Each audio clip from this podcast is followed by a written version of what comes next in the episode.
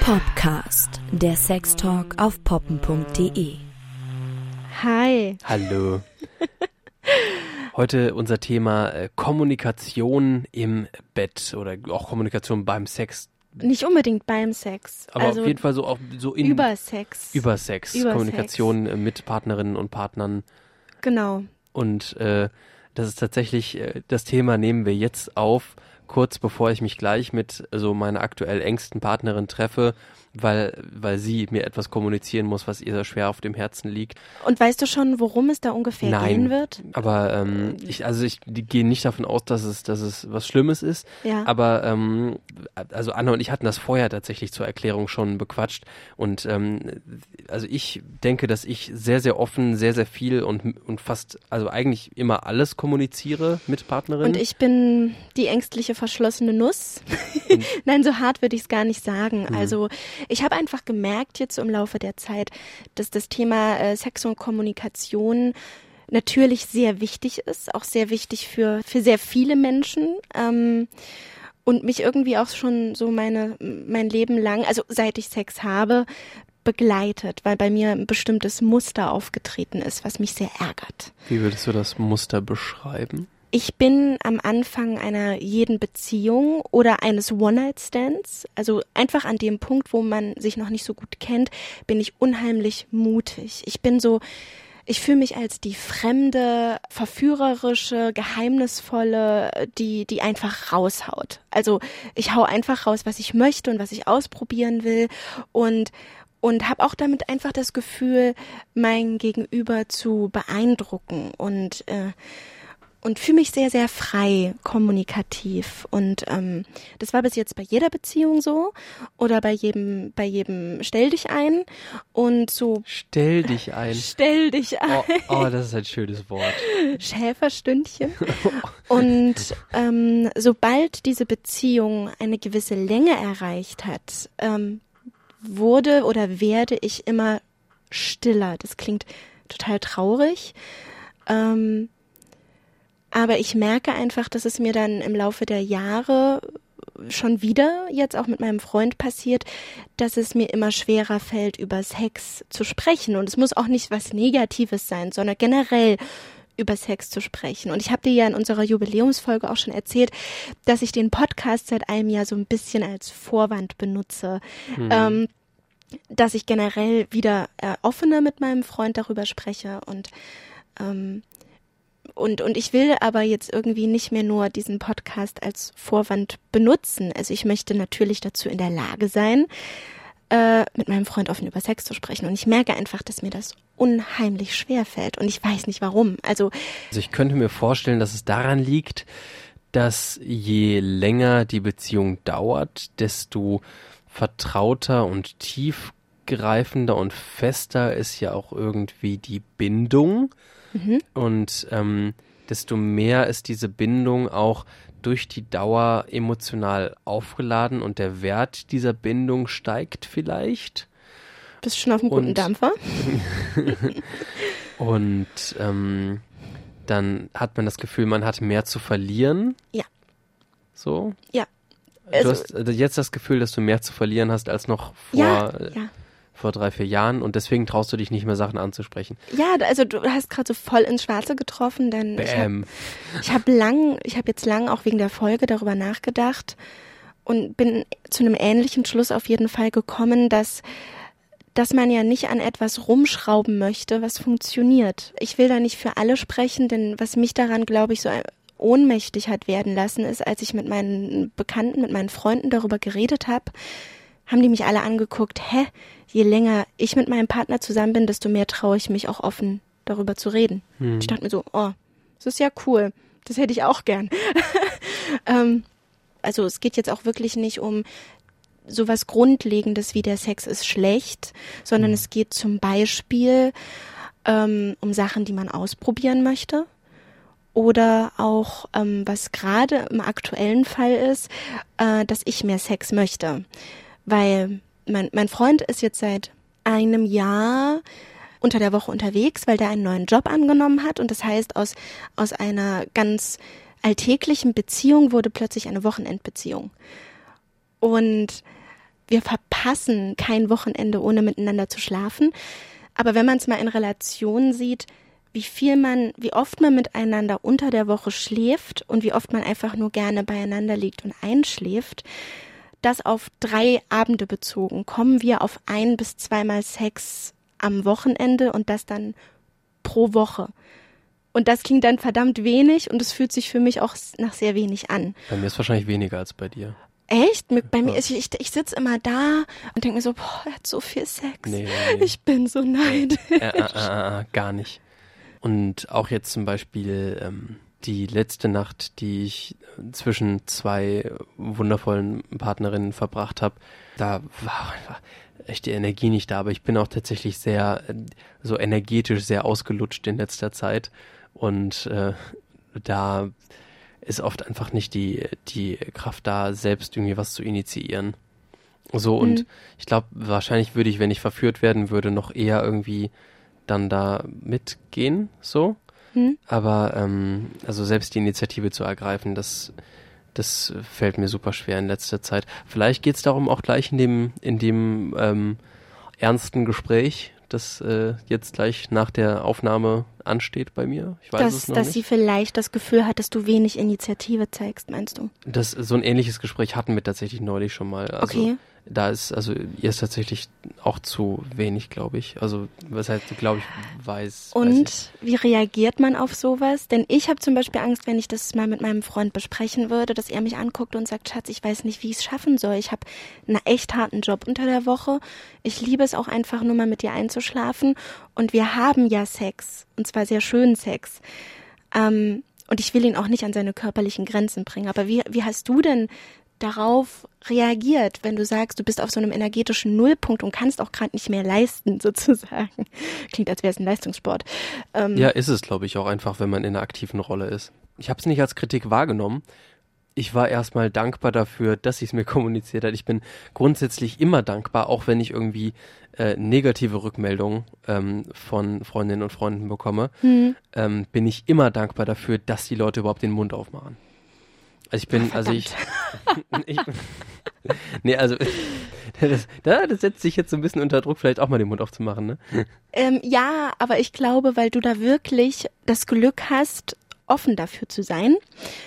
Ich finde es auch wichtig, gerade den Podcast-Hörern auch mal einen Einblick zu geben, dass bei mir auch nicht alles perfekt ist. Also ich rede sehr viel über meinen Freund und ich weiß, dass ich sehr schwärme, aber die Kommunikation ist äh, bei mir ein bisschen schwierig, weil ich auch ein sehr schweigsamen Freund habe, der sehr gut zuhören kann, aber der nicht immer mit seinen Gefühlen rausrückt. Und je schweigsamer er ist, was das angeht, desto schweigsamer bin ich vielleicht auch ein bisschen geworden, so, weil am Anfang okay. hat er sich so mitreißen lassen.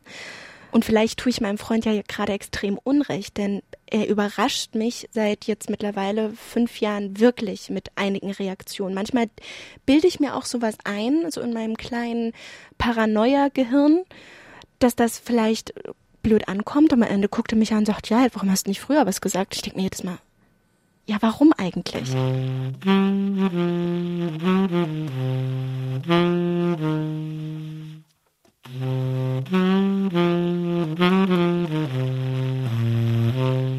Wenn ich anfange darüber zu sprechen, fange ich an zu stottern. Aber das ist ja auch irgendwie, ist ja auch irgendwie normal. Und ich meine, da musst du dich ja auch nicht für schämen, wenn du dann irgendwie so ein bisschen äh, unsicher und stotterig wirst. Ich glaube, das ist einfach, ähm, das geht auch den sichersten Menschen so, wenn es wirklich emotional ähm, bewegende Themen sind. Also ich meine, ich bin auch sonst ein sehr selbstsicherer Mensch, der aber dann teilweise auch mal anfängt zu stottern, wenn er irgendwie unsicher ist bei einem Thema. So und das ist also auch die, ich glaube, diese Unsicherheiten, ähm, die, die darf und sollte man auch einfach manchmal zulassen, mhm. weil ähm, Ehrlichkeit, auch wenn es einem schwerfällt, ähm, glaube ich, das Gesündeste ist, was eine zwischenmenschliche Beziehung überhaupt vertragen kann. Und das ist, und ich glaube, wenn, ähm, selbst wenn man sagt so, ich möchte auch nichts kaputt machen, was gut läuft, ähm, ist da die Frage, wenn man nicht ehrlich ist, ob es dann halt wirklich uneingeschränkt gut läuft. So. Das finde ich ja gerade den Druck, den es ausmacht. Denn wenn man sich mal so darüber beliest, ähm, Kommunikation im Bett und so, dann gehen alle Artikel grundsätzlich davon aus, dass was nicht gut läuft. Und ich glaube, den Schuh will ich mir nicht anziehen. Hm. Und das, das, ich glaube, das nervt mich so ein bisschen, weil Unsicherheit kann auch von etwas springen, was nichts mit der Beziehung, sondern mit der Persönlichkeit zu tun hat. Und ich glaube, dass man das nicht äh, immer alles in einen Topf schmeißen darf. So, sie ist unsicher, weil vielleicht läuft was nicht gut, sondern sie ist generell, was dieses Thema angeht, ein unsicherer Mensch, weil sie vielleicht, ich rede jetzt mit mir von der dritten Person, Verlustängste hat. Einfach ganz simpel. Und, mhm. ähm, und am Ende der Partner auch gar nicht dafür kann, weil er sagt, für mich ist das selbstverständlich, dass da, dass das nichts mit uns, sondern mit der Sache an sich jetzt zu tun hat. Ja, aber ähm, dass etwas nicht gut läuft, das muss ja nicht heißen, ähm, dass eure Beziehung insgesamt nicht gut läuft. Eure Beziehung scheint ja insgesamt gut zu laufen und scheint ja. sich gut anzufühlen. Und ähm, es kann doch auch irgendwie auch mal Aspekte geben, die, die besser laufen könnten, wenn sie besser kommuniziert wären. Und ähm, da ist dann halt auch überhaupt nicht ähm, muss dann überhaupt nicht die ganze das Grundgerüst gemeint sein. Ja, in Frage gestellt werden und da, sondern das ist vielleicht einfach ein persönlicher Aspekt jetzt bei dir, der der aber mit Sicherheit auch dir ich also ich kann mir nur vorstellen, dass es der zwischenmenschlichen Beziehung dann förderlich sein kann, wenn äh, also das größtmögliche wechselseitige Verständnis erstmal erzeugt wird. Ich habe schon gemerkt, dass ich meine Wege und Mittel gefunden habe, denn vielleicht hilft es ja auch einigen, denen das jetzt ähnlich geht und die dazuhören. Ähm, bin jetzt nicht die Expertin, sonst würde ich darüber nicht reden, aber was mir einfach auch sehr geholfen hat, ist. Äh Können wir das bitte einrahmen, das Zitat? ich bin keine Expertin, sonst würde ich darüber nicht reden. Also, na, man kann das jetzt echt falsch verstehen. Nee, Nein, aber ich, ich meine nur. Eigentlich mein, würde man ja meinen, das Gegenteil ist der Fall. Ich weiß, aber ich, ich wollte nur sagen, dass ich jetzt hier nicht äh, äh, darüber rede, ohne einen geringsten Plan zu haben, wie sich das ändern kann. Und ich habe einfach gemerkt, wobei ich mich lustigerweise am wohlsten fühle, sind Textnachrichten. Also wenn ich irgendwie wenn ich irgendwie die Zeit habe, mich da komplett auszuformulieren und traue mich nicht, irgendeinen Wunsch anzusprechen, dann mache ich gerne ein, ein sexy Bild und schicke ihm das mit dem, wenn wir uns das nächste Mal sehen, dann machst du genau das oder so oder dann würde ich mich total freuen, wenn. Ich, so. ich finde einfach, dann wirkt es nicht so nicht so kritisch, so von wegen, warum bist du nicht eher darauf gekommen, dass ich das will, weil der kann ja nicht deine Gedanken lesen und wenn ich ihm dann dabei helfe, indem ich ähm, ein Bild schicke mit dem Seil, was ich bestellt habe, um jetzt mal einen kleinen Einblick zu geben in das, was ich mir gerade wünsche. Dass du gerne gefesselt werden möchtest. Zum Beispiel. Ja, das Fesseln ist sogar noch das kleinste Problem. Ich glaube, so sowas wie Face-Sitting, als ich ihm das mal versucht habe klar zu machen, hm. dass ich das gerne ausprobieren möchte, ist mir unheimlich schwer gefallen. Boah, ich habe fast geheult, als ich, als ich gefragt habe. Das war ganz schlimm, weil das was sehr Intimes ist also ich finde es, also ich finde es sehr intim, sich mit seinem, mit seinem Geschlecht auf das Gesicht des anderen zu setzen. Aber es ist ja an sich jetzt nicht so weit weg von 69 und 69 macht ihr ja öfters, oder? Ja, aber ich finde es in dem Moment weiter weg, weil ähm, beim Face-Sitting kontrollierst du und du kontrollierst auch den Abstand zwischen Geschlecht und Gesicht. Und ich finde das immer sehr einnehmend. Also das, da muss man vorher fragen. Ich finde 69er ist äh, mit, bei uns absolut selbstverständlich aber weil wir das seitlich machen und nicht einer das Gesicht des anderen dominiert, ist was ich meine? Das habe ich, glaube ich, noch nie probiert. Seitlich? 69 seitlich habe ich Machen noch... immer seitlich. Ich weiß Echt? auch nicht. Das ist, ähm, ich finde das super schön. Wir bilden dann fast einen Kreis. Hm. Ich habe die Partnerin eigentlich immer auf mir. Andersrum, andersrum wäre mir, glaube ich, unangenehm. Auf mir könnte ich mich gar nicht so, ähm, ich müsste ja dann sehr in den Stütz gehen. Und ich glaube, dann könnte ich 69 gar nicht genießen. Das liegt aber bei mir einfach anatomisch daran, dass ich dann auch nicht kommen würde.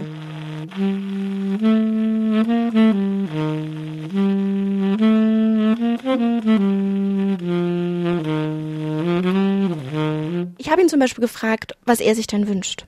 Ob er irgendwelche Fantasien hat, die wir noch nicht ausprobiert haben. Und bei den Wünschen hat er wirklich gesagt, er ist wunschlos glücklich. Da saß ich auch erstmal da und dachte mir, boah, ich weiß nicht, ob ich das jetzt gut oder schlecht finden soll, wenn jemand im Bett wunschlos glücklich ist. Aber er hat auch gesagt in einem Atemzug, dass das ja nicht bedeutet, dass wir meine Wünsche nicht ausleben können, wenn er gerade selber keine hat, weil er sich gut fühlt und wohl fühlt und es schön findet. Und so gesehen ist es ja ein großes Kompliment auf der einen Seite, aber auf der anderen, hm, ich weiß nicht, ob ein Mensch wunschlos glücklich im Bett sein kann. Also, das ist jetzt so die Frage ans Universum. Keine Ahnung. Aber solange er sagt, dass wir meine Wünsche ausleben, ist das doch schön. Vielleicht inspiriert ihn das ja. Ich fand, das war ein sehr, sehr schönes äh, Schlusswort. Ich kann auch vielleicht abschließend noch eine, noch eine Sache erwähnen, die ich zum Beispiel jetzt gerade hatte, wo ähm, ich ähm, ähm, Thema Analspielerei, wo ich äh, unter der Dusche Duschkopf ab und zu mal gerne auf dem Po halte, ne, mhm. habe ich mal erzählt. Ähm, und ab und zu kommen da halt mal ein paar Krümel raus. Und, und das war schön. und ähm, äh, immer wenn sie da ist, dann lasse ich halt die Tür beim Duschen offen. Ne? Und mh, dann so ein paar Krümel. Und dann, und dann in dem Moment, als ich realisiert habe, die Tür ist offen, dachte ich mir so, ah, okay, äh, ich glaube, es wäre mir doch ein bisschen unangenehm, wenn sie die jetzt hier in der Dusche die Krümel sehen würde. so, ah, und dann, ja. und dann, und dann habe ich realisiert, aha, okay, ähm, ich bin schon ein sehr ungehemmter Mensch, aber ab und zu merke ich doch, dass da so ein paar gewisse Hemmungen da sind. Und zum Beispiel äh, da jetzt ähm, bei diesen Kotbröckchen ähm, war. Nennen wir es doch einfach Kaviar. Kaviar. ähm, war in der Situation, was ich nicht erwartet hätte, was mir erst aufgefallen ist, als ich dann da stand mit dem Duschkopf in der Hand. Ähm, oh, jetzt wäre es mir unangenehm, wenn sie wenn sie reinkommen würde. Und ich bin dann aus der Dusche, also frisch geduscht, dann hinterher rausgekommen zu ihr und habe ihr das auch direkt kommuniziert und habe gesagt. Was? Echt? Ja, und habe ihr direkt gesagt, so du, ich habe eben hier mir den Duschkopf auf den Po gehalten und habe gemerkt, es wäre mir jetzt unangenehm, wenn du reinkommen würdest. So. Hat sie verstanden, warum? Sie fand es witzig. So. Aber es ist halt genauso, also wenn das irgendwie etwas ist, das mich in der Situation beschäftigt, ja. dann habe ich auch einfach das Bedürfnis, das sofort rauszuhauen. So. Ja. Was vielleicht hinten raus irgendwie dann mehr Verständnis. Hinten raus. Oh, oh, nee. Okay, und mit diesen Worten, wir verabschieden uns, liebe Leute, bis zum nächsten.